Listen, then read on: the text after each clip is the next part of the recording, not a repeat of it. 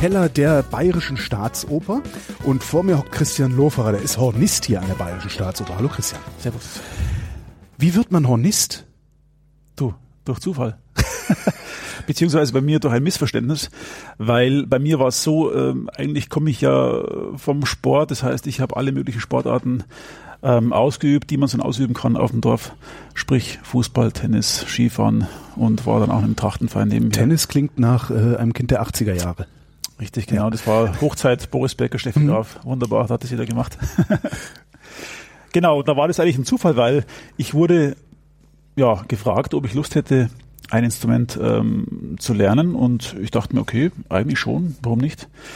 Habe ich aber gar nicht getraut, wirklich zu fragen, meine Eltern, weil äh, ich habe ja schon alles mögliche andere gemacht und eigentlich war keine Zeit mehr dafür.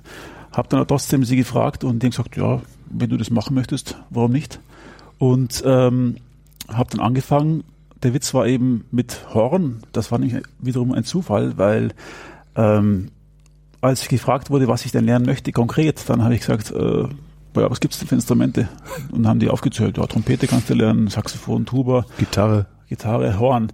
Und bei Horn dachte ich sofort irgendwie an Jagdhorn. Das kannte ich aus dem Fernsehen und. Also das mit dem grün, grün umwickelte Posthörnchen. Ne? Genau, ne? das, das, kleine, kleine Posthörnchen. Und das war mir irgendwie sympathisch und hm? mein Vater hat auch zwei kleine Wäldchen und irgendwie war da so eine Affinität für den Wald und überhaupt, äh, was dann alles darin äh, gespielt und geblasen wird. Und das Jagdblasen, das war mir irgendwie sympathisch und dann hm. sage ich, okay, nehme ich. Und dann war die Enttäuschung riesengroß, als das Horn nach Hause kam und ich ähm, gesehen habe, das ist ja kein Jagdhorn, sondern eben ein Waldhorn. Ich dachte, ein Jagdhorn wäre ein Waldhorn. Was ist der Unterschied? Jagdhorn ist äh, wesentlich, sagen wir mal, kürzer. Also das Rohr ist wesentlich kürzer, was aufgewickelt wird. Das Waldhorn ist äh, mehr als drei Meter lang. Ach was? Und das Jagdhorn hat er vielleicht, ich weiß nicht, einen halben Meter oder so.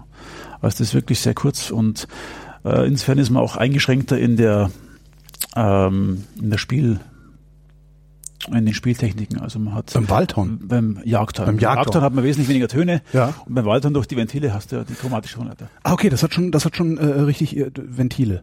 Genau, also der Waldhorn hat richtig Ventile. Und das ja, ist das Jagdhorn das einzige Horn ohne Ventile?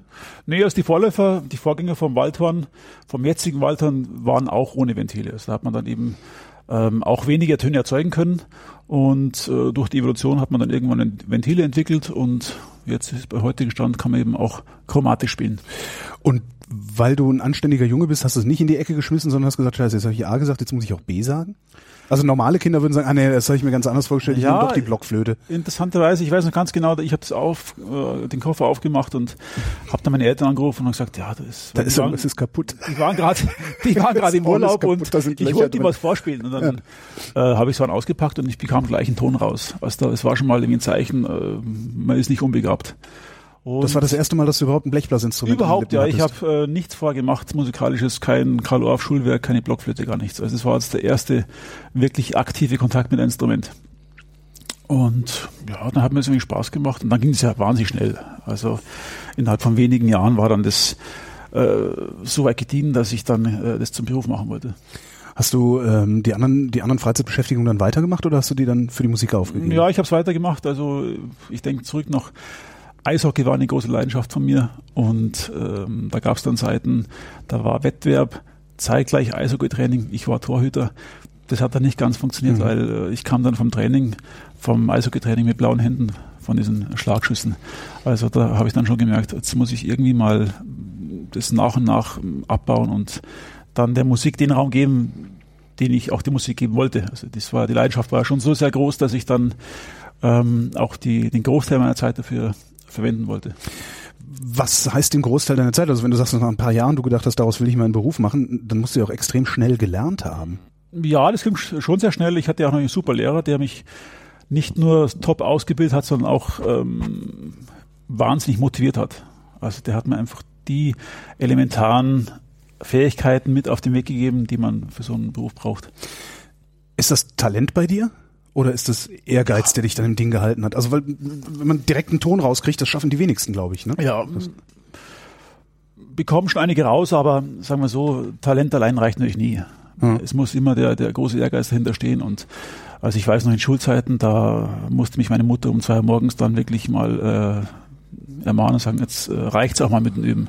Weil ich habe dann eben für die Schule was gemacht und da bin ich in den Keller runter und habe dann geübt bis um eine, zwei Uhr morgens.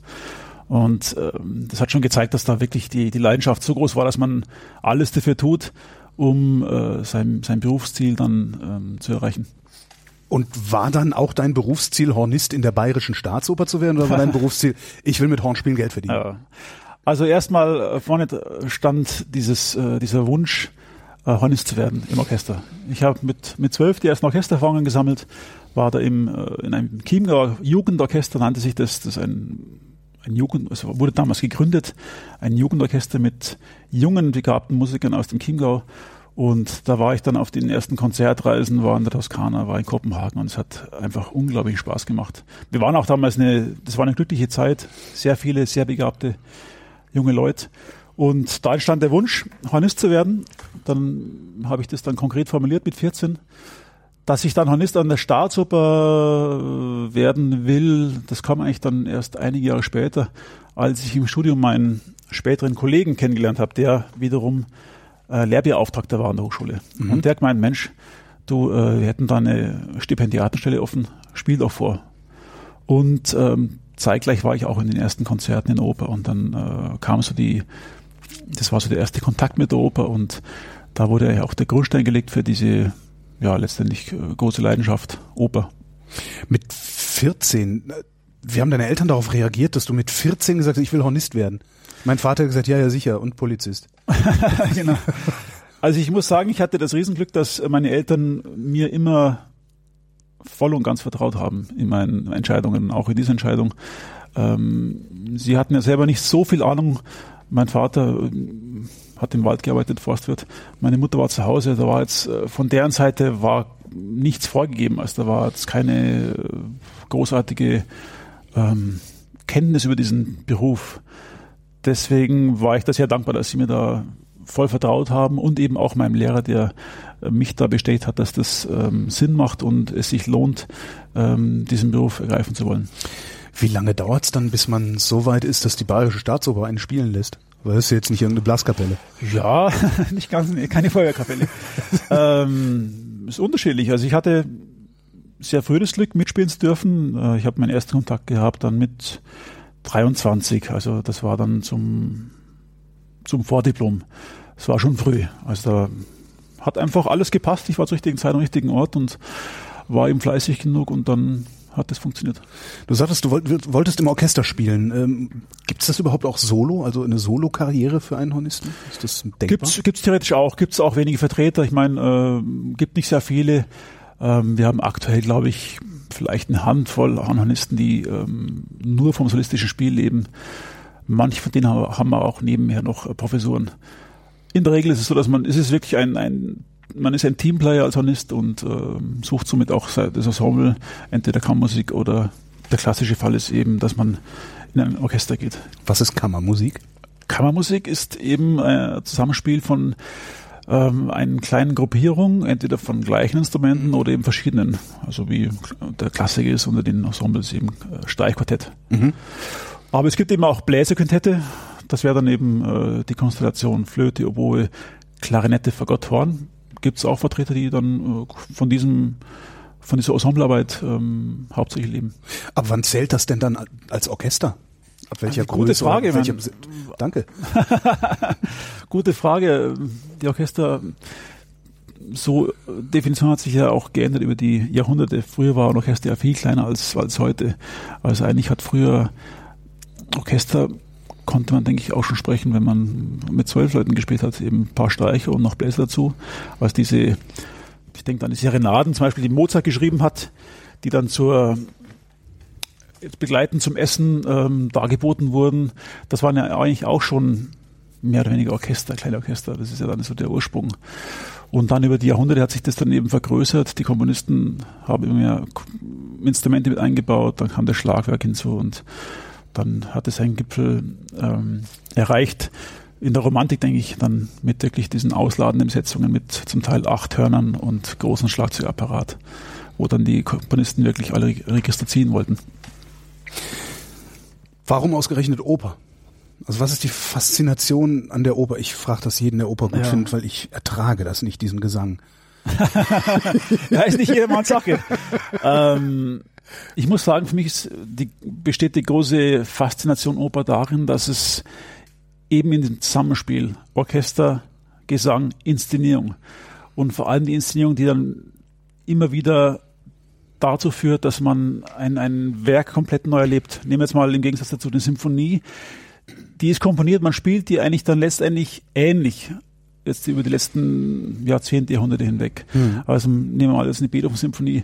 Da kann man vielleicht mal was am Tempo ändern, äh, dynamisch was ändern, aber im Grunde genommen bleibt es ziemlich. Ähm, Entschuldige, dynamisch, also lauter leiser oder was? Lauter leiser, genau. Okay. Mhm.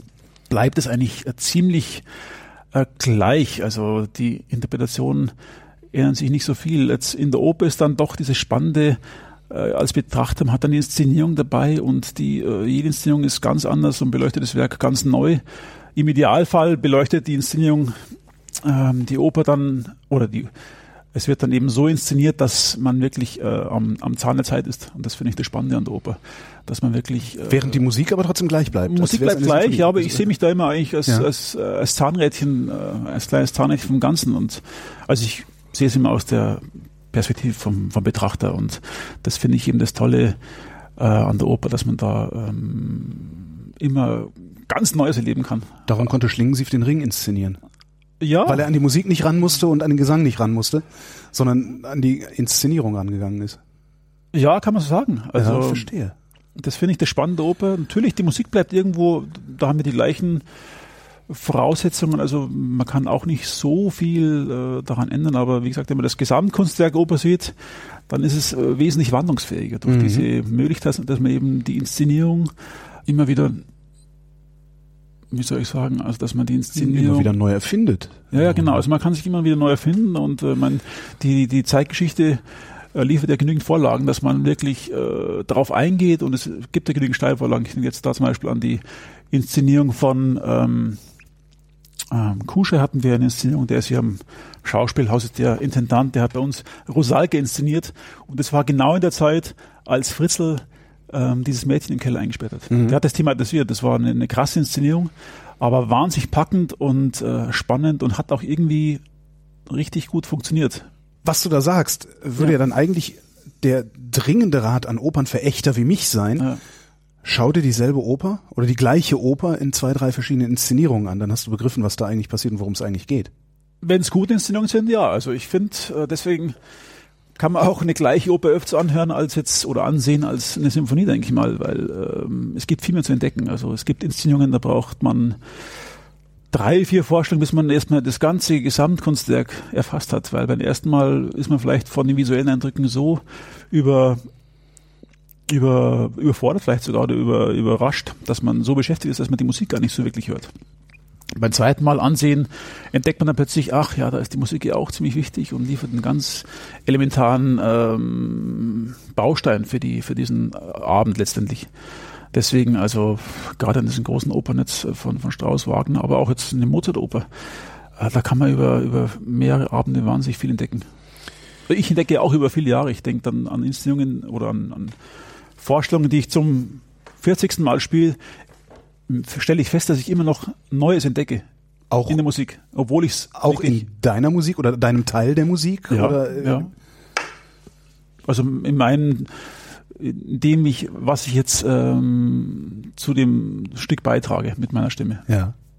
Und was dann währenddessen gleichzeitig läuft und dann kann man echt wirklich viel entdecken. Was kann das sein? Also weil ich ich, ich habe jetzt so die Vorstellung, du sprichst mit einem sehr unmusikalischen Menschen. Ich ja, ja. Musik ist für mich halt leider nur so ein Un Unterhaltungsding, Hintergrundding. Mhm. Also ich es ist nicht so, dass ich das verstehen würde, was Musik mhm. da tut. Ja. Ähm, kannst du mir erklären, was du dann Neues entdeckst, obwohl du es kennst? Weil steht ja alles auf dem Blatt.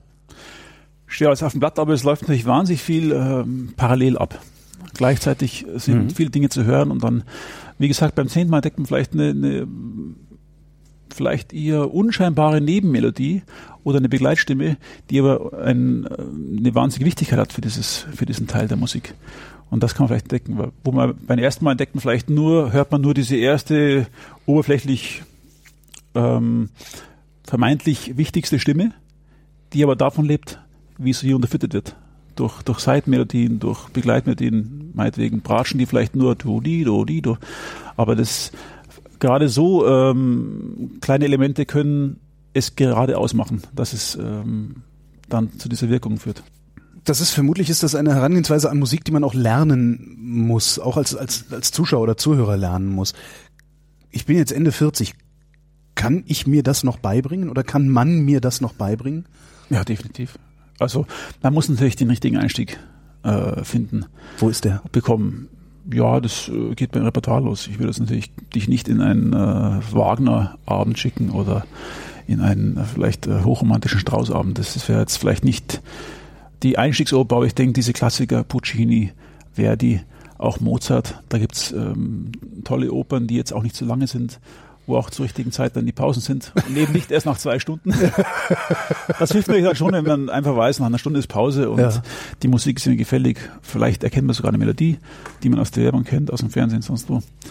Also da gibt schon, äh, könnte man sagen, gute Einstiegsopern. Gibt es dann jemanden, mit dem ich darüber reden kann? Weil ich, vermutlich werde ich das müssen, oder? Ich, oder, oder reicht es wirklich, dass ich mich da hinsetze und mir das angucke? Und vielleicht auch dreimal, viermal, fünfmal angucken, die gleiche oder dieselbe sogar. Ja, ist eine Typfrage, aber ich denke natürlich generell, wie bei so vielen Dingen, wenn man äh, sich danach austauschen kann mit jemandem, ist natürlich schon schöner, weil man dann, äh, man kann sich austauschen, wie hast du das empfunden oder wie ging es dir damit oder fandest du die Deutung richtig oder Deutung? Achso, die, die, die, Oper, genau, wie das jetzt, Inszenierung, genau, wie das jetzt gedeutet wurde, die Partitur. Ähm, deswegen macht schon am meisten Sinn, wenn man irgendwie einen guten Kumpel hat oder eine gute Freundin oder Frau, mit der man dann da reingeht und die sich vielleicht auch schon auskennt. Vielleicht auskennt sogar und dann danach ein bisschen austauscht. Dann macht es doch mehr Spaß. Du betreibst auch Musikvermittlung, habe ich irgendwo gelesen. Ähm, ja. Äh, ja. Was ist das Musikvermittlung? Also ist das was, wo du dich hinstellst und was spielst und erklärst, was du tust, oder ist das tatsächlich auch was, was du jetzt hier äh, einfach als Text machen kannst? Also kannst du mir Musik erklären? Also ich mache Musikvermittlung in dem Sinne, dass ich äh, an diversen Formaten teilnehme, hier in der Oper vor allem. Formate wie Sitzkissenkonzerte zum Beispiel. Sitzkissenkonzerte? Sitzkissenkonzerte heißen deswegen so, weil wir lassen es stattfinden in der Garderobe der Oper und auf dem Boden sind Matratzen ausgelegt mit Kissen und da kommen dann in der Regel so 60 bis 70 Kinder, können sich da austoben, können sich da hinlegen, hinsetzen und dann wird ähm, ein, ein, ein Inhalt einer Oper oder auch äh, eines anderen Stückes wird dann spielerisch den Kindern vermittelt aber nicht jetzt eben so, wie, wie man es früher gemacht hat, so quasi Frontalunterricht, sondern mhm. schon interaktiv. Die Kinder dürfen mitmachen, dürfen danach auch selbst probieren, Instrument zu spielen. Also man darf da mal ins Horn einspielen oder ins Fagott oder an der, an der Geige streichen. Und da ist eben toll, weil die Kinder sind ja das ehrlichste Publikum und äh, das ist wirklich gnadenlos, wie die Kinder da äh, einfach kein Blatt vor den Mund nehmen und auch artikulieren, wenn es ihnen nicht gefällt. Und das finde ich das Tolle, weil ähm, später dann im Erwachsenenbereich erlebt man doch auch oft ähm, vielleicht zu viel Höflichkeit auch. Also dann erlebt man doch auch, man klatscht halt, weil man es machen muss. Aber mhm. so dieses Unverfälschte von Kindern. Buh rufen, meinst du, sollten die Leute. Ja, haben wir eh Oper, das finde ich eh schön. Also, wie uns Intendant sagt, ist auch ganz wichtig, dass es Leute gibt, die ähm, auch sich negativ artikulieren, weil das dann kommt da doch Diskussion in, in, wird in Gang gesetzt und dann bekommt es Leben wenn es keine Reaktion gibt oder wenn alles immer einfach nur schön ist, dann führt es, glaube ich, schon auch letztendlich zum Stillstand. Und, äh, so, sagen wir Monaco Franzis Opernkritik. Genau langweilig bis provinziell warst. Oft, zit oft zitiert bei uns Nachvorstellungen in der, in der Umkleide. Aber echt der Scheißdreck was. Heute wurde ich schon provinziell. Das war's. Nee, also ich finde ganz wichtig, dass man eben äh, kontrovers und, und leidenschaftlich äh, sich über, mit, damit auseinandersetzt mit dem Stoff und dann finde ich es auch gut, wenn jemand das richtig scheiße findet, weil darf der rein, darf der dann reinbrüllen? Nee, ne? Der soll ja, ich sage immer, bis vorbei ist. Man also. kann, ich finde generell natürlich Bu eigentlich unglücklich eine unglückliche Form, sich zu artikulieren. Ich würde dann lieber nicht klatschen. Ähm, leider passiert es auch dann mal nach Arien bei uns, was ich äh, unmöglich finde, weil man muss ja dran denken, da steht jemand auf der Bühne, der gibt sein Bestes und der muss dann womöglich noch zwei Stunden singen und hat dann erstmal so eine, so eine Buhklatsche im Gesicht. Also ähm, bei uns gibt's da meistens Buhs, vor allem in den Premieren, dann, wenn es um die Inszenierung geht, wenn die Inszenierung eben nicht zu ähm, gefällig war, sage ich mal, dann gibt's mal gern mal Buß. Aber Bei Arien, das heißt, sie, sie singt, also der, der, Akt ist noch nicht vorbei, oder, oder, oder so. Genau. Sie hat also gesungen und die Leute rufen trotzdem schon mal Bu, obwohl es noch weitergeht. Gleich im Anschluss der Arie. Also ich ja. hätte es nie vergessen, wir hatten meine Premiere Rigoletto und da hat ein Bariton gesungen und der war eben zugegebenermaßen, der hat jetzt nicht so gesungen, wie man das äh, erwarten hätte können. Also der hat jetzt nicht ganz den Konventionen äh, entsprochen. Und der wurde wirklich dann in der Premiere nach seiner Arie, nach seiner ersten Arie, sowas von ausgebucht, dass ich vom Radio gesessen bin, hatte wirklich Gänsehaut. Dachte mir, der arme Kerl, der muss ja noch zwei Stunden singen. Ja. Also das, das geht natürlich nicht. Das ist auch ein bisschen dumm, weil man nicht äh, an den Menschen denkt, der da wirklich versucht, sein Bestes zu geben und der will keinen was Bösen. Ja, ja. Was Böses. Deswegen, ähm, wenn man Boot schon, dann vielleicht am ehesten noch ganz am Schluss, wenn es einem nicht gefallen hat. Aber ich finde eigentlich die beste Form, wenn man einfach gar nicht klatscht und sagt, mir hat es nicht gefallen, ich klatsch nicht. Mhm. Boon ist vielleicht nicht die beste Form. Was heißt, der, der hat unkonventionell oder er hat nicht, der hat gesungen, wie man es nicht erwartet hätte. Was ja, heißt, es konnte der es nicht oder? Der konnte schon, er hat einfach nicht so ähm, die Stilistik äh, an den Tag gelegt, die man jetzt vielleicht klassischerweise kennt, zum Beispiel jetzt Tenor italienischer Tenor, mhm. erwartet man immer so einen, also Paradebeispiel ist Pavarotti. Klar, ein dicker Eine, Mann, der uah, den ganzen Saal ja, zusammenschmettert. Also wenn der jetzt zu dunkel singt, zu äh, abgedunkelt, ja. ähm, das ist dann eben nicht so Pavarotti. Für viele ist einfach italienisches Fach, Tenor muss klingen wie Pavarotti. Schön hell im Timbre und wenn es jemand nicht hat, dann gibt es halt Leute, die das wirklich, äh, die, die packen das nicht. Die müssen dann einfach da sich Raum verschaffen und dann buhen. Also weil für sie hat einfach ein Tenor zu klingen wie Pavarotti. Also es ist eigentlich sehr unhöflich. Gibt es Verhaltensregeln äh, in der Oper? Also Kleiderordnungen gibt es mögliche, obwohl wahrscheinlich nee, auch nicht. nicht ne? nee. Eigentlich gibt es nur die Ordnung, dass man eben nicht, nicht filmt, nicht fotografiert, wie oft auch bei anderen Veranstaltungen. Und die ungeschriebenen, also nicht buhen, wäre nett?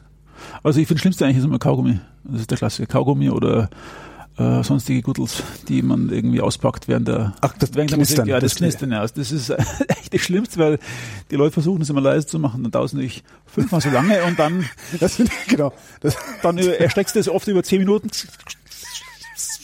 und das ist furchtbar. Also lieber schnell auf ja. und gut ist.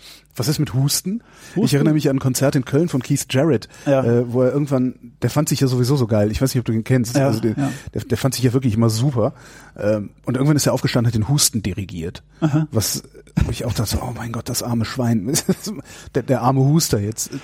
Also ich bin immer am Huster und äh, nie so dankbar, weil sie meistens genau zu dem Zeitpunkt äh, stattfinden, wo es überhaupt nicht passt. Beziehungsweise wo es am besten passt. Also wir, wir, wir werfen uns, uns regelmäßig weg, weil die Leute schaffen dann entweder so hochmusikalisch zu husten, meinetwegen, bam, bam, bam, bam, ah, also wirklich so im Takt dann im Schlag, sagt immer für Lacher, oder eben auch, wenn es wirklich, also meinetwegen zehn Minuten laute Musik, du könntest husten, es könnten 100 Leute husten, das nicht hören. Dann kommt die Generalpause, der eine Mensch schafft es genau in der Generalpause einzuhusten. Also sowohl unmusikalisch oder als musikalisch. Es ist eigentlich immer ähm, für uns dann erheiternd. Also ist beides erheiternd oder also wie, wie, wie kann ich euch Künstlern den größeren Gefallen tun? Im Takt oder äh, in der Pause? Langfristig, also äh, letztendlich ist beides erheiternd. ja. Das eine setzt einen nur kurzzeitigen Stich, wenn es eben dann wirklich in so einem Spannungsmoment äh, stattfindet.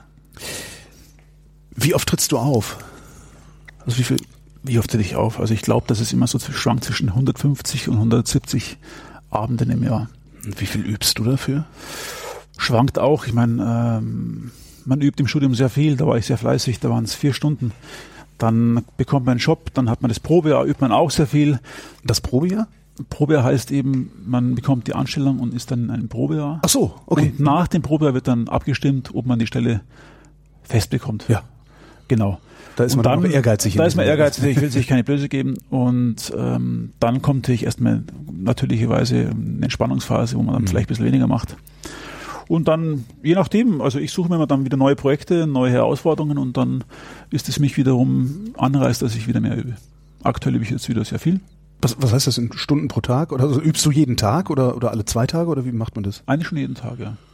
Also aktuell sind es, würde ich sagen, zwei bis drei Stunden täglich. Neben dem neben den Proben und Konzerten, die so stattfinden. Ja. ja. Aber zwei bis drei Stunden sind schon. Man ist wie im Sport, also man muss einfach äh, dranbleiben und es, hört ja nie auf. Es ist Leistungssport. Es ist oder? Leistungssport, also Äh, man muss immer dranbleiben und ähm, man entdeckt auch immer neue Sachen. Man entdeckt Sachen, wo man die Technik optimieren kann. Also ich meine, das ist ja bei uns immer so diese große Gefahr. Ich sage immer, das ist wie so ein Haifischbecken. Also man wird ausgebildet, wird dann in diesen, in diesen Orchester, dieses Orchestermeer reingeworfen und dann bist du auf dich alleine gestellt. Es gibt ja nicht den Trainer wie im Sport. Also ich beneide immer die Sportler, die neben sich fast schon herlaufend äh, einen Trainer haben, einen Coach, der sagt, hey, pass auf, wenn du das weiter so machst, dann ähm, da So was gibt's hier nicht? Äh, gibt's gar nicht. Also du bist wirklich dein eigener, das eigener Herr. Also wir sind wirklich da ähm, für unser Schicksal selber verantwortlich. Und das, das verstehe ich nicht. Warum, warum gestattet sich so, so ein, also so, so ein Haus wie die Bayerische Staatsoper, warum gestatten die sich sowas? Also da muss doch, da muss man sich doch irgendwie ein paar Leute hinstellen, die tatsächlich als Coaches ja, unterwegs so, sind. Meine müssen weit zurückgehen. Das ist natürlich. Ähm, also selbst Radiomoderatoren wie ich haben gelegentliche ja. Coachings und ja, werden geaircheckt und sowas. Ja. Es okay, dafür habt ihr natürlich die Proben, ihr spielt, dann wird am nächsten Tag wahrscheinlich auch drüber gesprochen, was ihr da getan habt, oder? Ja. Aber aber so, dass man eben, dass es selbstverständlich ist, dass man äh, einfach mal regelmäßig Unterricht nimmt, ja. dass sich das anschauen lässt, Mensch, macht, macht man das eigentlich richtig so? Ja. Das wäre eigentlich schon, fände ich sehr wichtig. Also es gibt ja, glaube ich, eine ganz große Dunkelziffer von, von Leuten, die in, in Krisen geraten und dann eben nicht das Werkzeug haben, dort rauszukommen, weil sie eben seit, seit 20 Jahren vor sich selber hin, hinwurschteln. Äh, äh, Krise im Sinne von äh, Schaffenskrise oder Krise im Sinne von Depression? Krise im Sinne von ähm, Kreativitätsverlust. Nee, mehr so einfach technisch gesehen, also technisch. also physisch, dass man sagt, äh, man hat vielleicht über zehn Jahre irgendwie mit einer falschen Technik gespielt und plötzlich ist man so an einen Punkt angekommen, wo es einfach nicht weitergeht und dann es einfach nicht mehr funktioniert. Und im Alter lassen die Muskeln ja auch. Ja. Äh, man muss immer höheren Aufwand betreiben, damit man Leistung halten kann. Und wenn man dann die falsche Technik vielleicht hat, mit, mit der man in jungen Jahren das noch mit Kraft ausgleichen konnte und später dann aber mit, mit Technik wirklich äh, arbeiten müsste, dann kann es passieren, dass plötzlich einfach man nicht mehr das abliefern kann, was man abliefern muss. Und was passiert dann? Da fliegt man raus. Nee, man, es, im schlimmsten Fall natürlich muss dann eben den Beruf aufgeben. Also es gibt auch Fälle, die dann einfach ähm, das nicht mehr ausüben können und dann müssen sich die was anderes suchen. Ist das überhaupt ein Beruf, in dem man alt werden kann? Wenn man es wenn richtig macht, schon. Ne?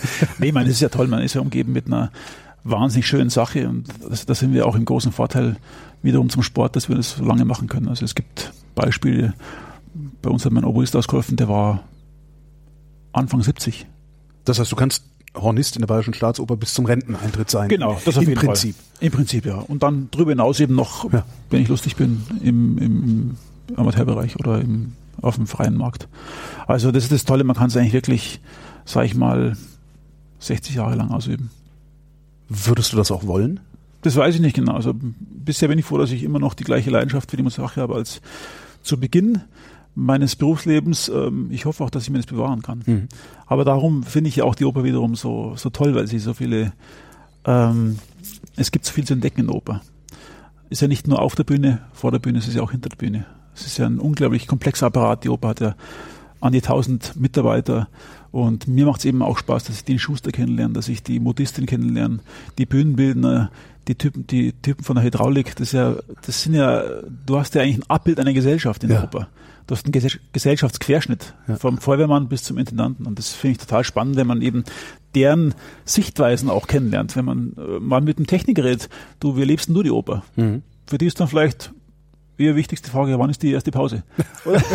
ja, da gibt es verschiedene ja, Herangehensweisen. Ja, das ist irgendwie auch wiederum spannend, wenn man eben dann das nicht nur von dieser ähm, musikalischen Seite, künstlerischen Seite sieht, sondern eben auch von der technischen, wenn es darum geht, ja, meinetwegen die Hydraulik, die sich drum kümmern muss, wenn, wenn so Bühnenwägen gefahren werden mhm. und deren Problematik an so einem Abend, was für die eben dann äh, vor allem zählt an so einem Abend. Das eben kennenzulernen, ist, kann wahnsinnig spannend sein. Also ich habe eigentlich wirklich zu allen Abteilungen äh, regen Kontakt und ähm, das macht das Berufsleben eigentlich noch, noch schöner. Jetzt spielst du ja vom Blatt und hast, naja, du, da, da, irgendjemand hat dir aufgeschrieben, was du zu spielen so, hast und wie du es ja, zu spielen hast. Ja. Da ist ja vermutlich relativ wenig Variationsmöglichkeit für dich, dann vor allen Dingen als, als Ensemblemitglied oder als, als Orchestermitglied. Mhm. Äh, würdest du trotzdem sagen, dass das ein kreativer Beruf ist? Absolut, weil es gibt ja im, im Mikrobereich gibt es ja wahnsinnig viele Möglichkeiten, sich da ähm, seine Kreativität, seiner Kreativität Ausdruck zu verleihen. Also ähm, ich denke, da, es geht ja los mit, mit der Tongebung, mit der Klangfarbe, agogische Natur. Man kann ja auch was anbieten. Also wenn man ähm, es überzeugt anbietet, dann kann der Agent das auch annehmen und darauf eingehen. Also da gibt es schon Möglichkeiten, dass man sich da ähm, kreativ ähm, artikulieren kann. Was heißt Klangfarbe? Also ich habe so Notenlinien, da steht eine ja. Note und die, die ist so. Äh, da kann man tatsächlich auch noch was dran drehen. Ja, sicher. Also da kann man sich schon äh, viel anbieten. Also von der Tongebung und dann eben, wie sich der Klang entwickelt. Ähm, will ich es eher dunkel haben, eher hell. Mhm. Also da kann man schon viel ähm, wiederum auch beeinflussen. Also ich denke auch an Abende, wo wir dann, wo jeder so offen ist von Sensorik, dass man dann vielleicht auch darauf eingeht, was ein anderer anbietet. Ja. Zum Beispiel das Agogische, also das was? Äh, Tem agogisches Tempo. Agogisches. Zum Beispiel Temposchwankungen, wenn man jetzt meinetwegen Motiv geht durch mehr Instrumente durch, bam, bam, bim, bam, bim, bam. Und der erste macht es plötzlich, weil er lustig ist, macht es anders. Also nimmt sich ein bisschen mehr Zeit, bum, bum, und dann der andere setzt es fort. Mhm. Also sowas kann es auch geben, wenn man eben ein eingespieltes Ensemble ist und dann jeder auf den anderen reagieren will. Reicht dir das oder würdest du auch gerne noch was anderes machen? Also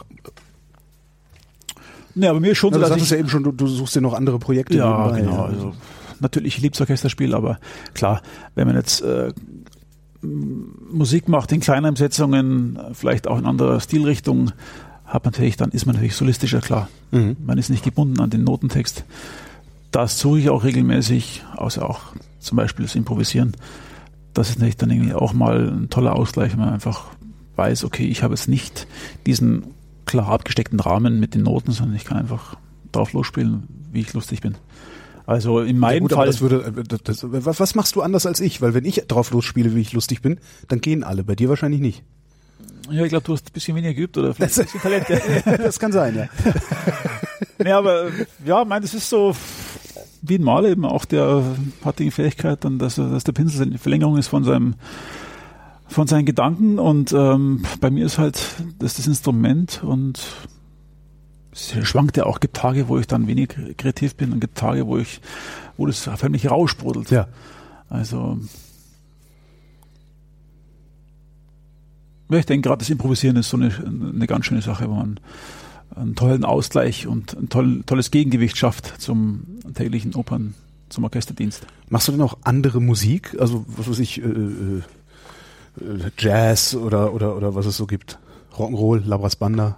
Ja, also was ich, was ich jetzt ein bisschen angefangen habe, letzten Jahre, so im Singer-Songwriter-Bereich. Aha. Was mir auch Spaß mit gemacht hat. Mit dem Horn, genau. Das war eine ganz witzige Besetzung. Gesang, Klavier, äh, Gesang, Drums, Gitarre, Cello, Horn. Und da musste ich eben auch improvisieren, einfach mal so ein bisschen ähm, ähm, Lines von, vom Gesang ähm, kommentieren oder überhaupt. Da hatte ich wirklich freie Hand und konnte da mich eigentlich in einer Art und Weise ganz schön entfalten. Das hat total Spaß gemacht. Also Singer-Songwriter im Jazz, das muss ich sagen, das finde ich schade, das fehlt so komplett oder sagen wir in der generell das Improvisieren, das fehlt so in der in der Ausbildung. Dieses freie Spiel. Wir sind von Anfang an so darauf gezüchtet, dass man da möglichst genau das wiedergibt, was der Komponist geschrieben hat. Aber mhm. dieses freie Spiel ohne Noten, das finde ich schade. Es hat eigentlich äh, leider keinen Raum bisher in der Ausbildung. Ich hätte gedacht, dass man das automatisch dann auch kann. Nee, das dann schon, das machen die, die sind dann darauf spezialisiert, also dann wirklich die Jazz studieren. Aber so, wenn man klassisches Horn studiert, hat's, hat's wirklich keinen Raum leider. Und Blasmusik? Blasmusik? Humtata? Also wäre es auch möglich, ja. Wäre möglich, aber machst du nicht. Also, ja, irgendwie, wie gesagt, das ist leider, das Horn ist so ähm, nicht das geborene, ähm, sag ich mal, Soloinstrument. Das ja. ist nicht so wie Trompete. Trompete ist einfach klar, steht vorne erste Reihe und mhm. ist äh, Rammensau. Aber ich, ich kenne jetzt keine Band, wo irgendwie vorne Horn steht. Ist ja auch schon durch die durch die Bauart schon bedingt, glaube ich. Also das Horn, man bläst nach hinten, das hat schon mal, das macht ja auch mit dir was. Ob du jetzt eben, es macht mit dir was oder Ah, der Trichter ist nach hinten. Ist nach hinten, ja. Und ah, ich ja. finde, das ist schon irgendwie, also entweder wählt man das Instrument, weil man schon der entsprechende Typ ist, ja. der eben nicht jetzt so unbedingt in der ersten Reihe stehen will, oder? Den Eindruck machst du nicht? oder es ist eben umgekehrt, man entwickelt sich dahin, aber es, okay. es macht natürlich was, dass man äh, eben nicht gerade rausspielt. Also ich denke, oft ist auch wirklich ganz interessant dann, wie welcher Typ das jeweilige Instrument spielt. Also der Typ Trompete ist ein anderer als der Typ Schlagzeuger. Mhm. Wobei es schlechtes Beispiel, die sind ziemlich ähnlich, die sind beide so Ramsäue, aber meinetwegen jetzt, ja, Horn oder Trompete. Das sind einfach wirklich zwei verschiedene Typen in der Regel. Also das ist wirklich interessant und ich glaube, das ist schon auch, kommt daher, weil wir eben hinten rausspielen und ja. unser Klang wird indirekt wahrgenommen und das ist irgendwie, macht es mit dir was. Könntest du auch Trompete spielen? Ja, lustig, ich habe so die naive Vorstellung, dass wer ein ja. Blechblasinstrument kann, kann auch jedes andere. Nee, das ist wirklich, also das ist alles so, ich sage immer, hochgezüchtet sage ich immer, das trifft ja. ganz gut. Das ist alles so auf die Spitze getrieben und da geht es um winzige Feinheiten und das Trompetenmundstück ist äh, komplett anderes als das Hornmundstück. Ich könnte schon irgendwie spielen, aber jetzt nicht auf, auf dem Niveau. Aber was ich mache, ich fange jetzt, äh, habe jetzt angefangen, dass ich äh, Flügel anspiele, also eigentlich was Trompete spielen mit Adapter. Also ich spiele es mit meinem Mundstück Mhm. Und ähm, das macht wahnsinnig Spaß, weil es ist einfach was ganz anderes. Also man allein wie man es hält und Flügel, Flügelhorn? Flügelhorn ist so ein amerikanisches Flügelhorn. Also das äh, ich habe jetzt kein Bild im Kopf leider. Hm. Sieht eigentlich aus wie eine Trompete, nur ein bisschen, es ist ein bisschen weiter mensuriert. Okay. Also es ist äh, auch im Klang weicher. Es geht mhm. dann eigentlich, wie es im Namen schon steckt, Horn, es klingt weicher. Mhm. Ist nicht so strahlend wie eine Trompete. Und warum Flügel? Ich weiß nicht, mir hat das immer schon. Nee, ich meine, warum heißt das so? Ach sowieso, das, ist eine gute Frage. Auch hat das Flügel? Das, das muss ja nicht haben, also ist ja, wäre ja albern. Ich habe mich auch schon gefragt vor kurzer Zeit, warum das Flügelhorn heißt, aber ich habe jetzt bisher noch keine Erklärung gefunden. Okay. Na, vielleicht finden wir irgendwo im Internet was. Ja. Wir reichen das dann nach. Ja. Du warst noch nicht fertig mit erzählen, dass du Flügelhorn angefangen hast. Flügelhorn. Ja, genau, das hat mich irgendwie begeistert, weil eben mal dieses, äh, die Tatsache, dass man nach vorne rausspielt. Mhm und, Was macht äh, das dann wiederum mit dir? Ja, ich fand es interessant, weil ich habe dann das Flügel eben beim Instrumentenbau in die Hand genommen und ich musste gleich My Way, I Did It My Way spielen. Ja. Also ich konnte gar nicht jetzt irgendwas Klassisches spielen, sondern für mich war dann ganz klar irgendwie, das hatte eine Zuordnung. Also ich musste dann wirklich irgendwie was Jazziges spielen oder ähm, auf jeden Fall alles andere als jetzt äh, Mozart oder, oder Bach. Das finde ich spannend. Ähm, das heißt, du spielst tatsächlich kein anderes Instrument als Horn? Ja, ich spiele halt die ganzen äh, verwandten Instrumente, also Alphorn, Alphorn spiele ich, dann spiele ich Wagner-Tube, das müssen wir auch spielen. Wagner-Tube sieht eigentlich aus wie ein Tenorhahn und wird von uns gespielt und wurde erfunden eben um ähm, Wagner und Bruckner zu spielen. Also das heißt auch Wagner-Tube, weil es wird eben eingesetzt in diversen Opern bei Wagner. Sieht aus wie ein Tenorhorn, wird aber gespielt vom Hornisten mit ja. einem Hornmannstück. Ich habe gelesen, ähm, er entwickelt neue Spielformen. Also über dich. Was bedeutet er entwickelt das? neue Spielformen. Ja, was bedeutet das? Was meint ihr damit? Das ich habe nicht die leiseste Ahnung. Das, entwickelt neue Ich glaube, es stand sogar auf der Webseite der Staatsoper, wenn ich mich nicht täusche. Was? Ich bin, Spielformen. Spielformen. Mhm. Was könnte das sein? Ich habe keine Ahnung. Ich, ich kann Wasserhahn auf und zudrehen, aber was anderes kann ich nicht. entwickelt neue Spielformen. Also ich kann mir nur vorstellen, eben so mit ähm, neue Konstellationen von Instrumenten. Also, aber Spielformen müsste eigentlich sein dazu von der Besetzung. Kann man nur erklären, dass das äh, darauf bezogen ist, eben mit den verschiedenen äh, Ensembles, die ich da neben dem Orchesterdienst spiele, also die es vielleicht bisher nicht so gab in der Konstellation. Zum Beispiel? Naja, wir haben so ein reines Hornensemble. Das ist eigentlich schon äh, eigentlich gegründet vor zehn Jahren, ist schon ziemlich exotisch. Weil Wie groß ist das? Das ist eigentlich so, also die Grundsetzung sind acht, wow. acht Waldhörner und aber auch mal zehn. Und das gab's, da gibt's eigentlich auch keine Gibt es da Aufnahmen von? Wie heißt ihr? Wir heißen Munich Opera Horns. Ja, ist halt, ähm, mein, ich sage immer, in jedem Kinofilm hast du hörst du das Horn in entscheidenden Momenten, wenn es um Liebe geht, um die große Liebe oder um den, den großen Erfolg oder du, du hast die, die große Weite, das eigentlich immer mit Horn unterlegt. Also bestes Beispiel John Williams, ja, Star Wars, großes Thema Horn. Stimmt. Also Horn ist wirklich, ich sage immer, gut, äh, gut, gut sortierten Film ja. ist eigentlich Horn zu hören. Und das ist, äh, deswegen haben wir auch äh, unter anderem ein Filmmusikprogramm gemacht. Und das gab es bis, bis dahin eigentlich in der Form nicht so. Es gibt Vertreter in London, aber die treten eigentlich nicht auf. Deswegen sind wir da fast die Einzigen, die da auch ähm, damit ähm, auftreten und das macht wahnsinnig Spaß, weil Die Besonderheit liegt ja am Horn, dass man diese, diesen großen Umfang hat an vier mhm. Oktaven. Also im Vergleich zur Trompete hast du ja zwei, zweieinhalb Oktaven. Die vier Oktaven, da kannst du eigentlich dann wirklich schon sehr viel abdecken. Das heißt, das achte Horn übernimmt eine Bassfunktion und das erste Horn eine Sopranfunktion. Das heißt, da wirklich, wie in der Stimme auch, hast du eigentlich einen gemischten Chor. Und da kann man schon viel machen. Ähnlich ist Cello. Also ich fand immer, für mich war immer so das, das Paradebeispiel oder die, ähm, woran ich mich orientiert habe, diese zwölf Cellisten der Berliner Philharmoniker. Mhm. Da gibt es Ensembles, reines Cello-Ensemble und das fand ich eben auch immer schon irgendwie faszinierend und toll, dass man mit dem gleichen Instrument in einem Ensemble dann doch äh, letztendlich einen spannenden Abend gestalten kann und das sich nicht irgendwie abnutzt. Wenn du die Muße hättest oder die Zeit, welches Instrument würdest du noch lernen wollen? Ich denke schon Cello. Ich finde Cello. Ich find Cello irgendwie ist nicht auch jetzt sehr verwandt mit dem Horn. Also es gibt ja auch einige Werke, die für Cello und Klavier oder beziehungsweise Horn und Klavier geschrieben wurden. Mhm. Also da gibt es schon Parallelität. Cello finde ich deswegen toll, weil es hat so was wahnsinnig Körperliches. Also es ist nicht so irgendwo adaptiert an den Körper, sondern es wird so einverleibt. Also man hat es zwischen den Beinen und es ist irgendwie, mhm. irgendwie homogen.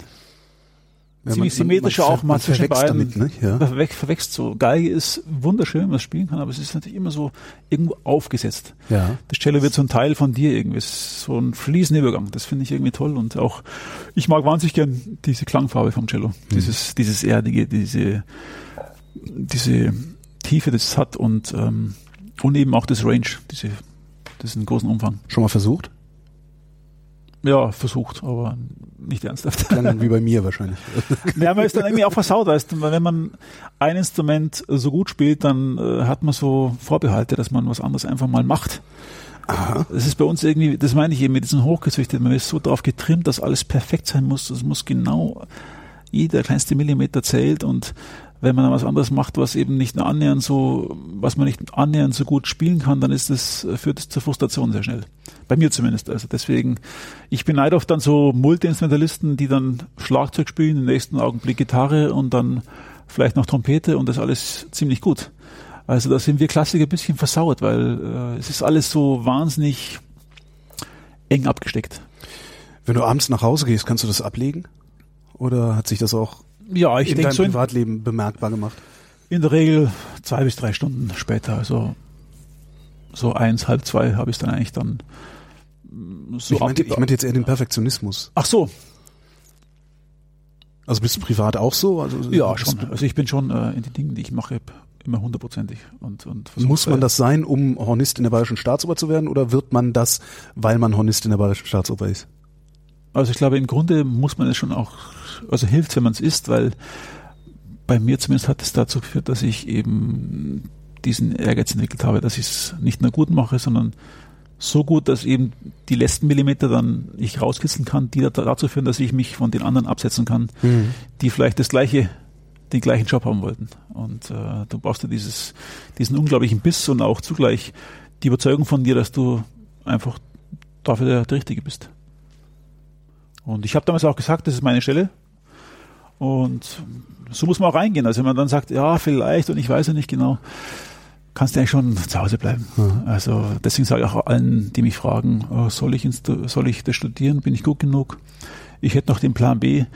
Also dann sage ich schon, wenn du Plan B hast, dann mach den Plan B, weil äh, es, das ist mittlerweile, also der Markt ist so gnadenlos geworden, dass du wirklich ähm, das einfach, du musst es wollen. Was hat denn, was hat denn denn so gnadenlos gemacht? Bitte? Was hat denn so gnadenlos gemacht, den Markt? Wodurch ist er so gnadenlos geworden? Ja, ich denke schon durch die ganze durch die ganzen, durch die Möglichkeiten, Musik festzuhalten auf, auf Tonträger.